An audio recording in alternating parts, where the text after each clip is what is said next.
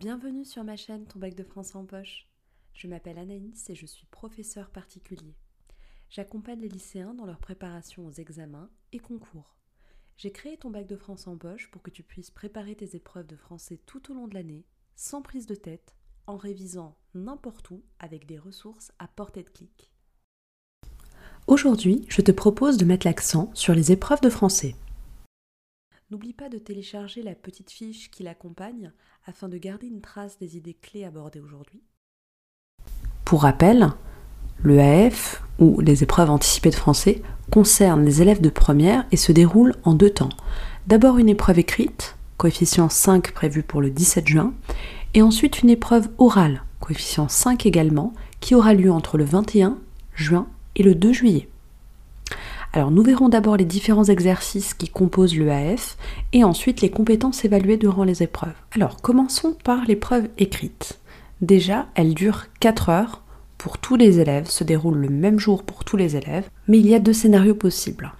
Ou bien tu es en voie générale et à ce moment-là, tu auras le choix entre soit un commentaire de texte que tu découvriras le jour J, soit une dissertation qui portera sur l'un des objets d'étude étudiés durant l'année. Option 2, donc scénario 2, si tu es en voie technologique, tu auras alors le choix entre pareil un commentaire de texte. La seule petite différence, c'est que tu auras une consigne euh, pour te guider dans ton commentaire qui te donnera en fait une indication de plan, plus ou moins. Donc tu auras le choix entre un commentaire de texte euh, guidé et euh, une contraction essai. Voilà les deux scénarios possibles pour l'épreuve écrite. L'épreuve orale dure en tout 50 minutes. Pour simplifier, l'oral se déroule en trois temps. D'abord, un temps de préparation à l'écrit qui dure 30 minutes, sauf pour les cas exceptionnels où euh, certains élèves peuvent disposer, bénéficier d'un tiers-temps. Ensuite, grâce à ce temps de préparation, tu dois être capable de mener une explication linéaire sur l'extrait qui t'a été proposé en 10 minutes tu as euh, en plus deux petites minutes pour répondre à la question de grammaire qui t'a été posée. Alors à titre de rappel, je tiens juste à préciser ici qu'au vu de la situation sanitaire, le nombre de textes à présenter par les élèves a été ramené à 14 textes minimum dans la voie générale et à 7 textes minimum dans la voie technologique. On en vient du coup à la dernière partie de l'oral, qui est la partie euh, qui s'appelle l'entretien. Euh, durant laquelle tu vas présenter l'œuvre que tu auras choisie durant l'année, et puis l'examinateur te posera des questions sur ce livre. Voilà pour euh, l'épreuve orale.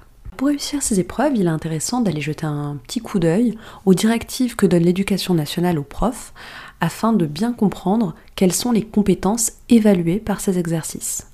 Alors tout d'abord, il va falloir bien soigner ton expression, à la fois orale et écrite, et euh, rechercher à chaque fois un propos nuancé. C'est ce qui va être euh, très important, euh, que ce soit à l'écrit ou à l'oral. Ensuite, il faudra faire preuve d'une culture littéraire assez riche et assez solide. Une certaine maîtrise des outils stylistiques, comme par exemple les figures de style, les registres, etc., est attendue. On attend aussi de toi une connaissance des courants et des capacités d'interprétation de tous ces éléments en fait. Il ne s'agit pas juste de faire une liste des figures de style qu'il y a dans un texte ou euh, d'en donner le courant, mais vraiment d'interpréter tous ces éléments et de construire une certaine lecture du texte. Voilà, tu dois donc euh, maîtriser au mieux la technique de ces différents exercices afin de réussir tes épreuves. La question qu'il faut te poser maintenant, c'est est-ce que aujourd'hui tu es capable de construire un commentaire, de construire une dissertation, présenter une explication linéaire, euh, de, présenter un exposé, d'échanger sur un texte. Voilà. Si l'un de ces exercices te pose encore problème, n'hésite pas à m'écrire, notamment sur Instagram où je suis un peu plus euh, réactive, euh, ou à poster un commentaire en dessous d'un de mes posts, et j'y répondrai avec plaisir. Si tu souhaites en savoir plus sur le commentaire, rendez-vous dans le prochain épisode. Eh bien, cet épisode touche à sa fin. J'espère que ce contenu te sera utile.